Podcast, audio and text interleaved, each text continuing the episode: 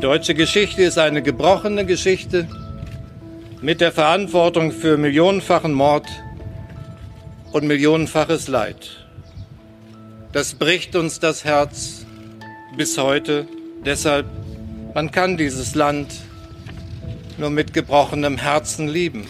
Sie hören Bundespräsident Steinmeier heute am 8. Mai im Nachmittagsupdate von Was jetzt, dem Nachrichtenpodcast von Zeit Online. Und ich bin Rita Lauter. Hallo. Bei uns geht es heute um die Erinnerung an das Ende des Zweiten Weltkriegs vor 75 Jahren. Und dann machen wir einen großen thematischen Sprung und reden über die Diskussion über die Wiederaufnahme der Fußball-Bundesliga und die Frage, ob man sich eigentlich in Schulen an Klausurpapier anstecken kann. Redaktionsschluss für diesen Podcast ist 16 Uhr.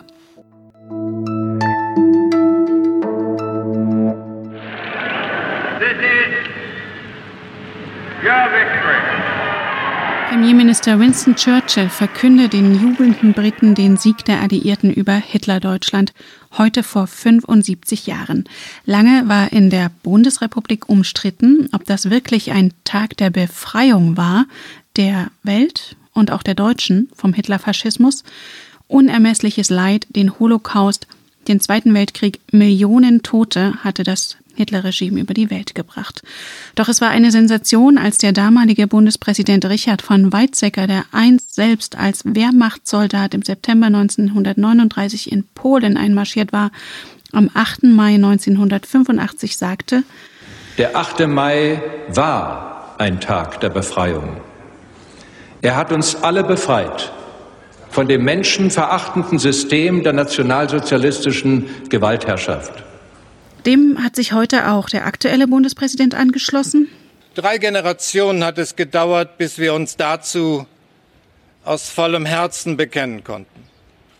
Ja, der 8. Mai 1945 war ein Tag der Befreiung, aber er war es noch lange nicht in den Köpfen und Herzen der Menschen.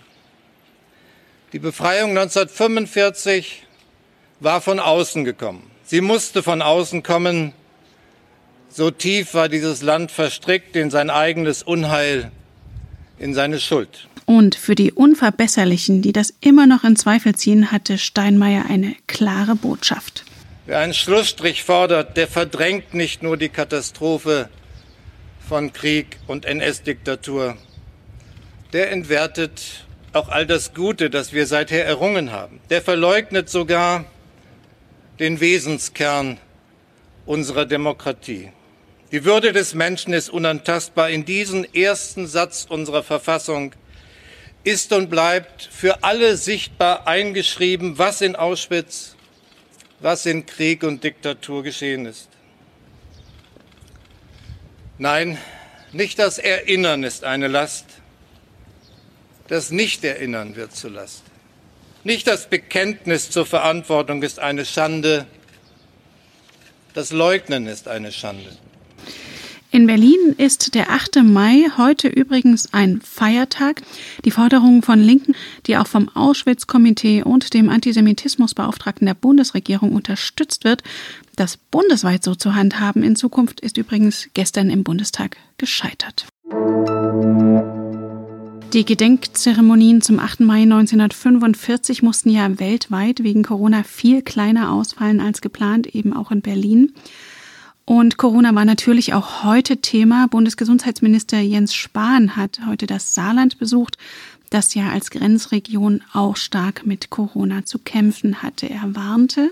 Wir sind immer noch in der Pandemie. Wir haben es zusammen geschafft, die Ausbreitung des Virus so zu verlangsamen, dass wir umgehen können mit der Zahl der Neuinfektionen und dass das Gesundheitswesen damit äh, umgehen kann. Aber wir werden weiter mit diesem Virus leben müssen. Doch Spahn versuchte auch Optimismus zu verbreiten. Und gleichzeitig ist die gute Nachricht, ein solcher neuer Alltag ist möglich. Und die Frage ist ja nicht, ob Restaurants öffnen können, sondern die Frage ist, wie. Was sind die Bedingungen, äh, um tatsächlich Infektionsrisiken zu minimieren? Äh, das gilt für andere Bereiche eben auch, ob es der Sport ist, ob es ein Fitnessstudio ist, ob es die Kirchen sind. Tja, und bei Sport, da denken vermutlich viele an Fußball. Und Spahn hatte sich ja mit den Ministerpräsidenten von NRW und Bayern, Laschet und Söder, weit aus dem Fenster gelehnt und die Wiederaufnahme der Bundesliga schon für morgen in Aussicht gestellt. Das war schneller, als die eigenen Sportminister empfohlen hatten.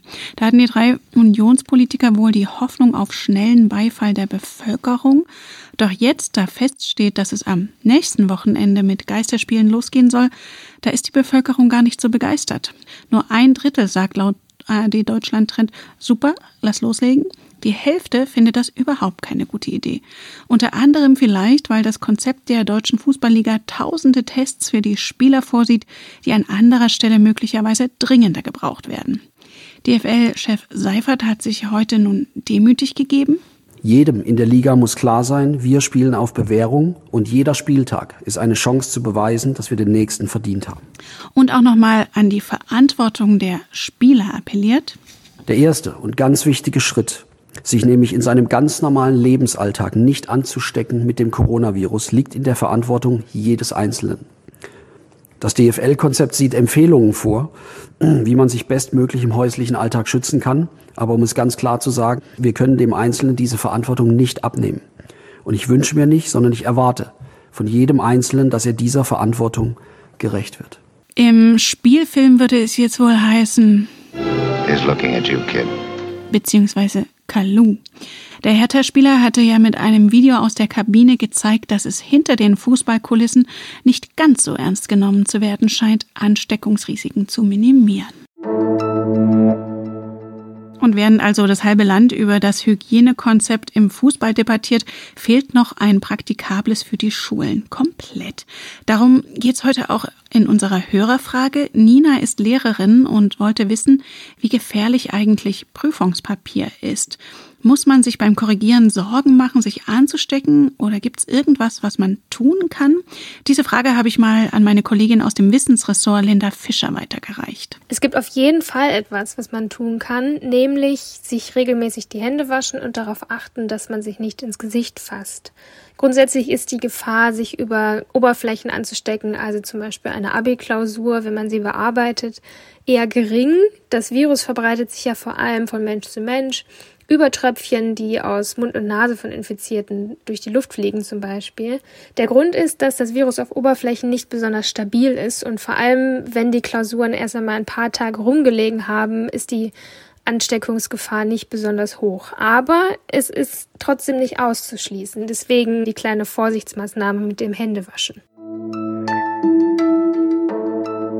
Was noch? Sie werden ja als die Helden dieser Tage gefeiert, Menschen in sogenannten systemrelevanten Berufen und ganz besonders diejenigen, die im Gesundheitswesen arbeiten. Der britische Street Art Künstler Banksy hat sie jetzt auf seine eigene Art geehrt, beziehungsweise eigentlich gerade nicht auf seine Art. Im Krankenhaus von Southampton ist ein Kunstwerk von ihm enthüllt worden und das ist eben nicht auf einer Häuserwand gesprüht, sondern es hängt ganz ordentlich gezeichnet und gerahmt im Krankenhausflur. Man sieht ein Kind, das mit Superheldenfiguren spielt, aber Spider-Man und Batman liegen im Mülleimer, denn die neue Lieblingsheldin, das ist eine Krankenschwester. Das Bild soll nach Banksys Angaben später versteigert werden und der Erlös Gesundheitsorganisationen zugutekommen. Das war's für heute mit dem Nachmittagsupdate von Was jetzt? Wir sind Montag früh wieder für Sie da.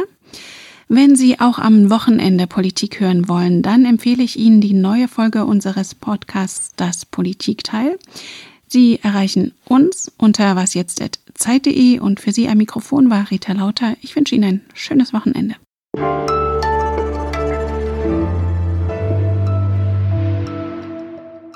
Damals wurden wir befreit, Heute müssen wir uns selbst befreien.